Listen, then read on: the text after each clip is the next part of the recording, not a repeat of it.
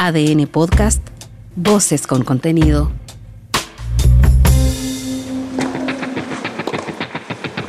Toma tu raqueta y prepara tu mejor golpe. Acá comienza Ojo de Halcón, el podcast especializado en tenis con Carlos Madariaga y Benjamín Benzaquén. ¿Qué tal? ¿Cómo les va? Sean bienvenidos a esta nueva edición del podcast que llevamos a ustedes a través de las plataformas digitales en adn.cl para hablar del mundo del tenis. Esto es Ojo de Halcón, hashtag ADN Ojo de Halcón en todas las plataformas y redes sociales para dimensionar una muy buena noticia para el tenis chileno. El regreso al circuito grande del Nico Yarri, que hace tres años, más o menos por estas fechas, levantaba su hasta ahora único título a nivel ATP, eso en la arcilla de Suecia, en Bostad. Tres años después, luego de haber estado fuera del circuito eh, purgando el castigo por haber consumido sustancias, medicamentos contaminados, eh, vuelve a instalarse en la ronda de los ocho mejores de un torneo a nivel ATP en Europa, esta vez en Suiza, en Gostad, y estuvo a centímetros, por qué no decirlo, milímetros de haber seguido eh, en carrera algo que le hubiera significado incluso volver ya definitivamente al top 100, pero bueno, lo vamos a desmenuzar junto a nuestro comentarista de siempre, Benjamín Benzaquén. Benja, ¿cómo estás? Buenas tardes, ¿qué tal, Carrito? ¿Cómo te va? Todo bien, Benja. ¿Qué podemos eh, valorar? Sobre todo, yo creo que esa es la palabra, eh, en relación a lo hecho por el Nico Yarri, que sin duda le sacó el jugo a la altura ahí de, de, de Suiza, eh, pasando de la quali y estando a centímetros, como te digo, de, de haber avanzado a semifinales. Sí, la verdad que uh, jugó cinco partidos, ¿no? Dos de la cual y tres del cuadro principal, lo que de alguna manera también muestra que va teniendo ritmo de campeonatos importantes. Los Challengers una cosa los ATP 250 son otra. Fíjate que en este ATP 250 de Stade, en Suiza, una localidad balnearia de invierno llena de esquiadores en el invierno europeo, digamos, entre diciembre y enero. Eh, están en las semifinales, eh, bueno, Casper Ruth, finalista Roland Garros. Dominic Thiem, campeón del abierto de los Estados Unidos hace dos años. Eh, Matteo Berrettini, finalista de Wimbledon. Es decir, con, esa, con esos niñitos se habría estado viendo en semifinales en Nico Jarry. Es decir, saltó, reitero, de los Challengers a eh, jugar ya eh, torneos importantes otra vez. Y repito, este de Stad, si bien no es el ATP 500 de Hamburgo, que se está jugando también esta semana en el puerto alemán, de alguna manera, con los tres que estamos nombrando recién, podés armar un cuadro para cualquier campeonato. Más allá de que eh, Dominique Tine en este momento está jugando con ranking protegido, el pupilo de Nico Mansú, que está en las semifinales de este campeonato.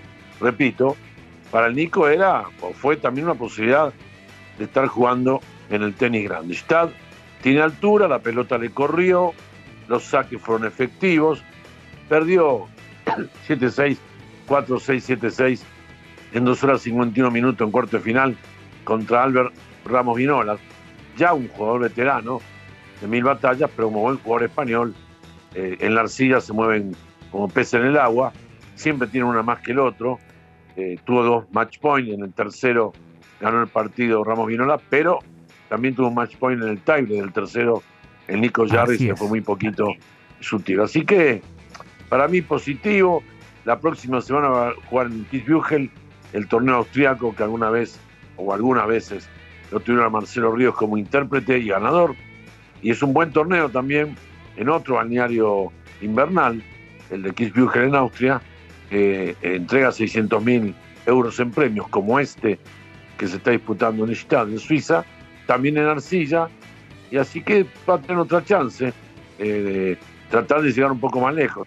Estos fueron cuartos de final, pero si tiene una buena actuación en Kitzbühel la próxima semana, hasta podría superarlo a Cristian Garín en el ranking de la ATP. Así que a todas luces positivo para un tenista, el Nico Jarry, que ha inaugurado eh, entrenador es un muchacho de apellido Fábregas. Eh, uno lo vincula con el jugador de Barcelona. Absolutamente. Fábregas, pero no tiene nada que ver. Yo no lo conozco, te digo la verdad. Hoy hay tantos entrenadores, tanta gente que fue jugador, hasta ahí nomás, pero se dedicó a, la dirección técnica en el tenis, al coaching en el tenis. No lo conozco, pero ha hecho bien. Es español o catalán. catalán probablemente por el apellido, sí. Ha tenido una buena elección, sigue el, el timing de Cristian Garín, que también este, tomó a un entrenador español, y en definitiva son los que más eh, jugo te sacan. No son capaces de sacar agua de las piedras, los tenistas, los coaches españoles, y está bien. Me pareció muy bien la opción del Nico Jarry. En uno de los últimos podcasts habíamos dicho que nos parecía que él ya tenía que tener a alguien al lado que lo guiara con más profesionalismo, en el entendido con mejor recorrido en el circuito y no el de un eh, eh, preparador físico o fisioterapeuta con el que estuvo durante mucho tiempo. Juan Ozón, así se llama el, que estaba acompañándolo ayer. Exactamente. Esto significa de alguna manera que eh, Nico enriela su recorrido en el circuito tomando la opción de un entrenador ya eh, de primer nivel. Y hay que recordar que ya los entrenadores pueden empezar a entrar, a, la, más que entrar, pueden empezar a dar instrucciones en los torneos ATP, eh, se, elimina el famoso coaching, hay que tomar y respetar ciertas medidas. El entrenador no puede entrar a la cancha a decirle algo al oído, tampoco puede estar um, gritando eh, como si fuera un desaforado, pero las señas, y, una palabrita desde la tribuna cuando el jugador va hacia ese lado a recoger la toalla, ahora no van a ser más castigados eh, como antes. Así, que bien, bien por el Nico. Sí, obviamente son, son balances positivos y yo creo, Benja, también que esa misma experiencia que tú hablabas de Albert Ramos, que no tiene particularmente un, un tenis acabado, espectacular, de tiros limpios se dedicó en algún minuto del partido a pasarle la pelota a Jarry y traspasarle y endosarle toda la responsabilidad. Y claro, como el estilo de Jarry ya nos tiene acostumbrado, quizá algunos se le había ido olvidando considerando el tiempo que estuvo fuera y, los largos pasajes sin haber entrado a un nivel ATP en este tipo de partidos, en un cuarto de final como en Costad, eh, Jarry va al todo nada, apuesta, va al frente, no se guarda nada y en esa misma ley es donde hoy estuvo a centímetros, insisto, de, haber obtenido una victoria que lo hubiera dejado eh, como top 100 ya definitivamente y que también le hubiera eh, permitido eh, alcanzar o estar más cerca ya de repetir un resultado como el que obtuvo en Bostad hace tres años cuando levantó el título ante el Topo Londro. Pero son esas cositas que uno dice, se apura de repente demasiado y a uno dice, claro, podría tener un poco más de paciencia, esperar los puntos, trabajarlo más. Lo hace por momentos, pero hay veces donde eh, me parece que el genio, por así decirlo, le gana y, dispara con todo lo que tiene con su derecho y claro, es parte del riesgo, un, poquito a, apostar, por decirlo de alguna forma. Bueno, ahora con el entrenador español, me imagino, esas cosas las va a asimilar, porque a los españoles ya sabemos, siempre les gusta una pelota más. Decías eh, recién acerca de le pasó la responsabilidad. Bueno, eso hacen. De repente cuando ven que el, rival tiene alguna capacidad mayor en sus tiros, los tenistas españoles comienzan a, jugar pelotas altas, con top, al fondo, eh, parejas, bien parejitas, eh, entre el fondo y el medio, eh, nada, de, nada de tomar riesgos.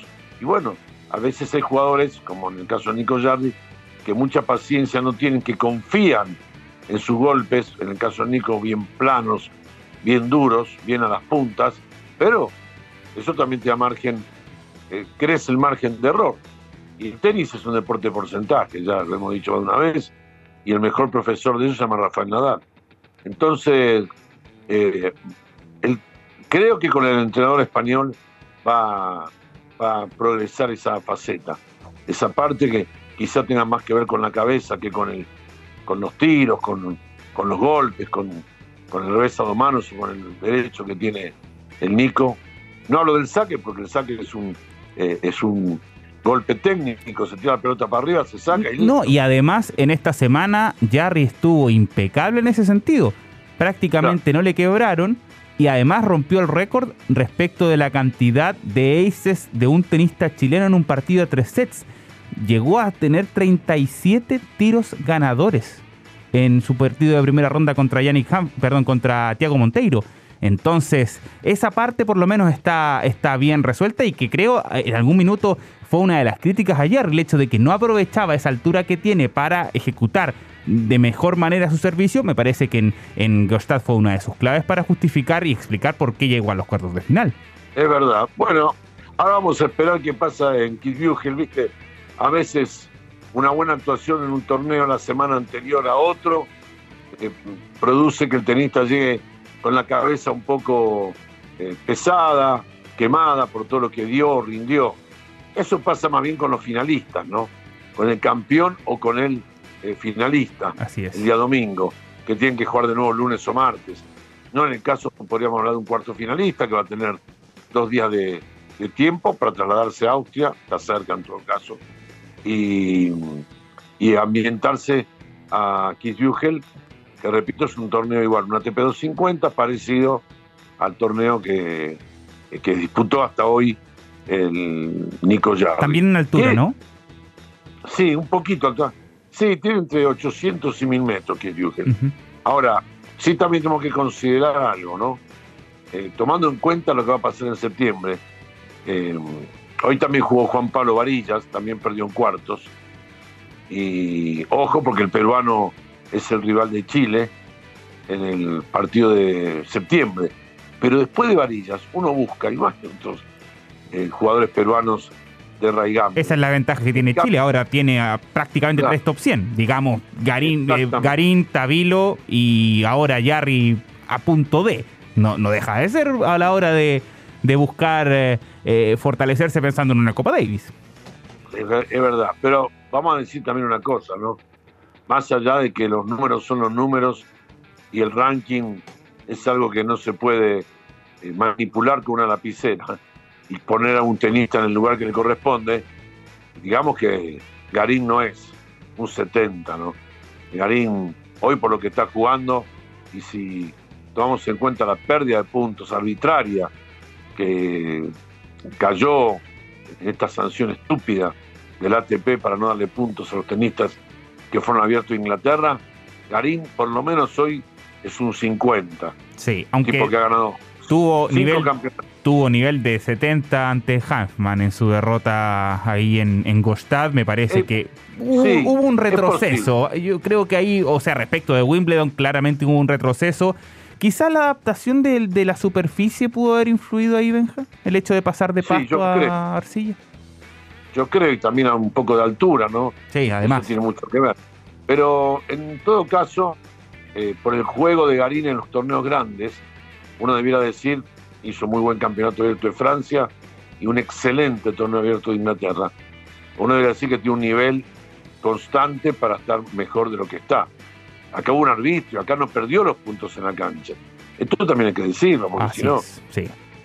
Entonces, Garín debiera estar, y yo no sé si no va a estar cuando eh, juegue en, septiembre el partido en Perú, más arriba en el ranking, me da la sensación de que ahora viene el cemento importante Estados Unidos.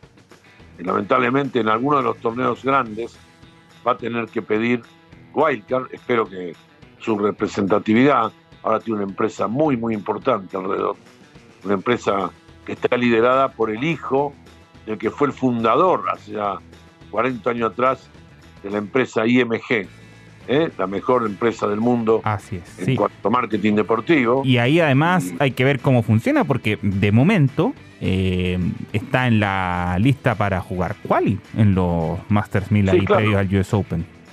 Claro, lamentablemente le va a Yo espero que en reconocimiento a sus eh, méritos deportivos, que sí los tiene, por la actuación en los torneos de Grand Slam, a Garín, perjudicado, repito, por la medida tomada por la ATP, eh, que hasta hace un mes y medio atrás entraba tranquilo al, al cuadro principal de, eh, los torneos de Cincinnati y, Toronto, creo que es este año, no me parece que es Toronto.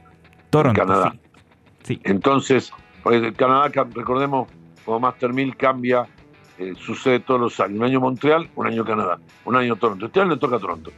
Entonces espero que le den wildcard en alguno. Bueno, y el otro tendrá que ir a jugar la cual. Pero hay otros torneos de la temporada norteamericana de canchas rápidas que le pueden dar el ritmo necesario para tener un buen US Open. Donde yo digo que Cristian, eh, si jugando, jugando bien, eh, me imagino que va a crecer otra vez en su ranking y va a estar en el lugar que para mi juicio merece, ser el número uno de Chile en el ranking del ATP, el mejor de los clasificados. No hablo en desmedro ni Alejandro Tavilo, que viene jugando poco últimamente, ni tampoco el Nico Jarry, que parece tomar envión otra vez. Sí digo que en lo deportivo, Ari merece estar un poco más arriba de donde está, porque él no perdió esos puntos jugando mal los partidos. Muy por el contrario, para aclararlo y definitivamente por esto de también las sedes que van alternándose entre las dos ciudades canadienses para el torneo Masters 1000 de aquel país, este año definitivamente es Montreal para dejarlo ah, clarito en relación a, este, a, esta agenda, que también de todas formas tiene cambios interesantes informados durante esta semana por la ATP, que volvió a dejar fuera del circuito a China, por ende solamente posteriormente al US Open habrá un Masters 1000, el de París-Bercy, y habrán torneos en ciudades inéditas. Por ejemplo, habrá un ATP 250 en Tel Aviv, en Seúl, en Florencia, en Gijón, España, y también en Nápoles. Y el ATP de Nur Sultán, ahí en Kazajistán, pasa a ser un ATP 500 eh, dentro de los cambios que debió aplicar la Asociación de Tenistas Profesionales para suplir la cantidad de torneos eh, que deja de, auspiciar, digamos, ahí en, China. Cambios interesantes, Benja. Sí, es verdad. Eh, yo haría un, abriría un paréntesis con el de Kazajistán, teniendo en cuenta en la zona en la que está, eh, una zona volátil, a partir de que Rusia ha invadido Ucrania y de repente sus propios dirigentes eh, hoy, ayer, mañana, hacen declaraciones acerca de que esto va a seguir y vamos a seguir tomando tierras y que hay, que ver un poquito. El torneo de Kazajistán este, está en una zona complicada. Eh, con respecto al torneo de Montreal, el ATP 500, ya le dijo Novak Djokovic que si no se vacuna, no. Mastermin. Ah, Mastermin, perdón, tenés razón. le dijo a Novak Djokovic que si no se vacuna, no juega hasta ahora el gobierno de Canadá, que de alguna manera tiene mucha afinidad con Estados Unidos. Pues. Son países fronterizos y casi se podría decir países hermanados. Combatieron juntos durante la Segunda Guerra Mundial, por ejemplo. Em, Canadá, de alguna manera, le ha dicho a, la sociedad mundial que para entrar a ese país hay que estar vacunado. Y bueno, como Novak Djokovic dijo que él va a seguir con la suya, bueno, se está perdiendo el Master 1000 de eh, Montreal, también en el US Open, ya lo hemos dicho, no podrá jugar en Nueva York. Y no sé qué va a pasar con Cincinnati, la verdad, porque si bien Estados Unidos tiene una premisa, o por lo menos la ciudad de Nueva York en este caso, y también Montreal para su torneo, no sé si Cincinnati también eh, albergará la misma idea. Sí, eh, todavía hay que esperar eso, hay que esperar esa definición, porque claro, en Estados Unidos son políticas de Estado, por lo mismo es que no es que lo que diga, por ejemplo, Nueva York se tiene que respetar, por decir algo, en Miami, en California o en cualquier otro estado. Aunque cabe apuntar que en los otros torneos que se han disputado en Estados Unidos, antes de este US Open, a Djokovic no lo dejaron participar en Indian Wells y en Miami. No sería raro que, que Cincinnati no lo dejara tampoco. Yo creo que se pierde toda esta temporada abierta. Lo va a compensar jugando eh, la Labor Cup después del US Open durante el mes de septiembre. En Londres. Este torneo que, claro, en Londres, este torneo que ha inventado Roger Federer, es un negocio de él y de su representante. Ellos antes pertenecían a la IMG y hubo una escisión, se fue su representante de la IMG y hizo una sociedad con Roger, son socios, y organizan este torneo y algunas otras cosas más. Bueno, eh, después de mucho tiempo, van a volver a estar en un torneo de tenis los cuatro fantásticos. porque se incorporó Novak Djokovic al equipo de Europa, que va a estar formado por Novak, Rafa, Roger y Andy Murray, que además manifestó abiertamente hace pocos días que si se retira a fin de año, el próximo año se lo verá igual en las canchas porque pretende ser coach. La verdad que si el tenis de Inglaterra lo toma a Andy como consejero, como coach, le, da la posibilidad. No, es, capitán de Copa Davis de aquí a 15 años. O sea, inmediatamente. Un crecimiento, un crecimiento impresionante. Eh, los, conocimientos de, este deporte que tiene Andy, la verdad que lo van a llevar a, a grandes cosas.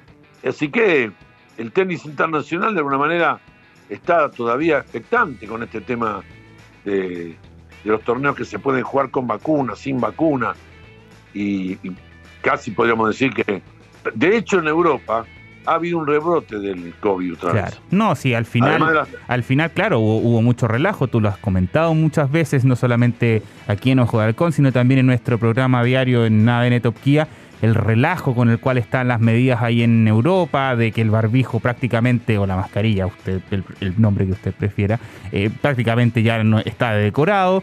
Y claro, ese relajo, sumado al verano, el calor, bueno, las temperaturas extremas de calor que están viviendo ahí en el viejo continente, son un caldo de cultivo también para que crezca el COVID, claramente.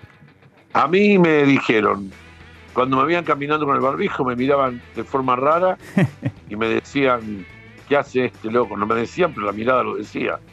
¿Qué hace este loco con, con el barbijo en París? Bueno, yo me seguí cuidando, prefería hacerlo. A las altas temperaturas que están provocando incendios incluso en gran parte de Europa Occidental, a las altas temperaturas hay que agregarle que ha vuelto el COVID a hacerse presente, nunca se va a ir, creo yo. Y bueno, este, hay que seguir respetando las reglas que imponen los países eh, que son sede de grandes campeonatos.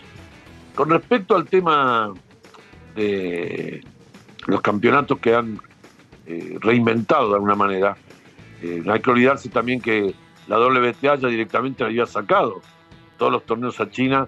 Por el caso de esta jugadora, recordemos, el año pasado, claro, que el año pasado estaba desaparecida, este, que nunca se supo qué, qué pasó finalmente, acusó a un ministro de haberla querido eh, someter sexualmente, si es que, o, que la sometió a un ministro en, actividad. Este, y ahí en China, un poquito complicado. y además después ya salió a las semanas después diciendo que no pasaba nada, pero no ha vuelto a competir tampoco. Es todo muy extraño en ese caso. Es una cuestión que obviamente, obviamente con ese nivel de precedente era imposible que la WTA se plegara a jugar torneos allí. La ATP demoró bastante, yo creo que más en anunciar, en porque tenían que saber que, torneos iban a reemplazar a los de China, me parece a mí. No, a mí me parece que la ATP hizo muy bien en no hacer los torneos por el tema del COVID, ¿no? Queda claro, no por otra cosa. Pero también hay que decir que el aporte económico de China, con tantos torneos y que ahora no se van a hacer, eh, le puede restar un poquito de, fuerza a la economía del ATP y de la WTA también, porque eran muchos torneos entre septiembre y octubre. Encontró, encontró varios oferentes dispuestos. O sea, torneos en Estados Unidos, San Diego, se me olvidaba mencionarlo anteriormente, hace en Seúl, en Corea del Sur, además de lo que ya mencionábamos en España, en Israel, en Italia, yo creo que tampoco es que sea demasiada la merma. Obviamente que es distinto a, no reemplazarla con un Master 1000, pero algo se puede suplir respecto a esos ingresos. Eso me parece que, no, sí, lo que te quería decir respecto a eso, que Israel hace 30, 40 años atrás fue sede del torneo ATP, que lo ganaba, mira quién, Jimmy Connors. ¿Ah, sí? Iba a jugar y lo ganaba. Eh, después, por cuestiones que tienen que ver con la economía, cada país sabe cuándo puede y cuándo no puede. Eh, se perdió ese torneo en Tel Aviv y se hace en un lugar al que tuvimos la suerte de, ir acompañando a Chile cuando jugó con Israel la Copa Davis. ¿Ramat Hayarón? ¿Es No te puedo creer. estupendo. Qué pesadilla, Perdona, perdóname Benja, pero qué pesadillas tengo con Ramat Hayarón hasta el día de hoy con Dudicela. Terrible. Sí, bueno, no jugaron bien los chicos de acá. Es verdad. No nos. Eh, pero ese, ese escenario es más bien para un país potencia mundial económica. No sabes lo que es ese centro de tenis. Así que me imagino que, bueno, que se recupera un torneo para la zona de Medio Oriente, me parece muy bien porque el tenis tiene que seguir, eh, digamos, penetrando en zonas o en lugares donde también se requiere de lo importante que es ese deporte para activar, para activar eh, más jugadores y, darle más chance a los chicos que se van acercando a un deporte tan popular como es el tenis hoy. ¿no? Absolutamente, absolutamente. Me parece bien que haya... Ahora, vamos a tratar de contar la próxima semana detalles de una reunión que se realizó en Río de Janeiro la semana anterior. Eh, nosotros debíamos haber participado, pero como bien sabes, tuve algún problemita de salud ahí que me impidió viajar porque era para los directores de los torneos Challengers y también para gente de la ITF. Era una reunión de dos días donde se tomaron medidas muy importantes para el futuro, para el año que viene ya, los torneos Challengers y también de algunos de la ITF. Así que te comprometemos inmediatamente, ¿eh? estás comprometido para contarlo en, en, Ojo de Halcón. Y por último, Benja, que es importante remarcarlo en relación a los que siguen este podcast, como siempre en nuestras plataformas digitales en adn.cl, eh, hay que mencionar lo que tú eh, previste ya en el último capítulo, el tema de las apuestas, el arreglo de partidos, que había una investigación fuerte desde hace bastante tiempo em, por parte de la ITF, de la unidad de integridad del tenis, y que esta semana arroja un castigo fuertísimo. Siete años y cinco meses prácticamente lo retira del tenis a Michel Bernier, quien reconoció a aquella unidad de integridad del tenis el haber recibido dinero por arreglar partidos que él disputaba. Me parece, Benja, que es increíble cómo lo que tú mencionabas la semana pasada se termina de refrendar con el caso de Bernier. Lamentablemente quiero decirte que en el último mes, mes y medio, el tenis chileno recibió fuertes golpes. Recordemos el caso de Bastián Maya, que ya está en actividad otra vez, pero que tuvo que cumplir una sanción de un mes por eh, consumir marihuana. Así es. Bárbara Gatica, que tiene un problema con, una, con un remedio, con algo que tomó. Eh, también un, entrenador, Santiago Rivero, me parece. Sebastián eh, Rivera. Sebastián Rivera. Me, me, duele porque, en definitiva, pagan justo por pecadores. Después empiezan a posarse los ojos del tenis mundial en ciertas sedes, en ciertos países, porque se sospecha de liviandad, liviandad en el resguardo de, las medidas para que sus jugadores no, no, no ingresen a este sistema terrible de las apuestas. Ahora, lamentablemente a nosotros nos habían avisado con tiempo, estamos revisando a algunos jugadores, siempre los directores nos avisan antes por si estamos armando algo y estamos contando con la posibilidad de eh, llevar a ese jugador al torneo. Te van avisando. No te dicen que ya están acusados, ni mucho menos. Pero te van eh, avisando, estamos detrás de algunos jugadores locales, te ponen. La verdad que me, dio mucha pena haber dicho que podía pasar algo y que eso justamente pasó. Eh, Michelle ya tiene 29 años, nunca pasó del puesto 600, 700 creo, del ranking del ATP y cuando estás luchando con ese ranking y ya vas cumpliendo años y no tenés chance de armarte económicamente, la tentación después es terrible y es una gran pena, te lo digo, porque eh, la verdad, sinceramente, esto ha hecho mucho daño al tenis. La llegada de los, más que la valija negra, estos muchachos que te compran partidos se instalan en las tribunas a veces, aunque la gente diga, no, pero hoy todo no se hace por vía electrónica, no siempre, porque en el celular pueden quedar pruebas. ¿eh?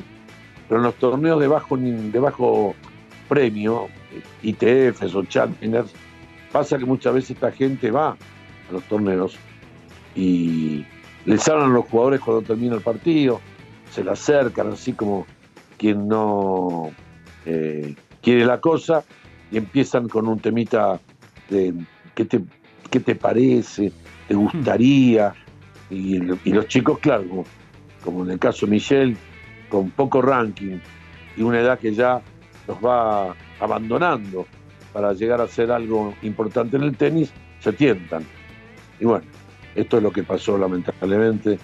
Eh, nos duele eh, porque pasa, eh, pasa en Chile y, duele, duele mucho, aunque recordemos también que ahora están siendo vigilados Nicolás Basivashvili, jugador georgiano, y el ruso Aslan Karatsev. Digo, un 25 y un 40 del mundo están siendo vigilados por eh, el Tribunal de Integridad Deportiva, como se llama, como se pueda traducir. La verdad, ya veo que están llegando a jugadores que en lo económico, no te voy a decir que están salvados, pero están bastante bien resguardados. Sin embargo, eh, los controlan. Así que vamos a ver. Vamos a tener que seguir pendientes, sí, sin duda. Una pena, Carlitos, esto, pero sucedió, se confirmó lo que decíamos y, y es una pena también ser portador de este tipo de noticias. Cuestiones que vamos a seguir comentando y analizando en los próximos capítulos y episodios de Ojo de Halcón, como siempre, a través de las plataformas digitales de ADN.cl. Benja, te mando un abrazo y nos reencontramos. Gracias, Carlos. Un gran abrazo. Claro que nos reencontramos. Con ustedes, con Benjamín, con todos los que están siguiendo continuamente este podcast semanalmente en el cual analizamos el gran mundo del tenis. Y nos reencontramos, por supuesto, en otro capítulo de ADN Ojo de Halcón. Que estén bien.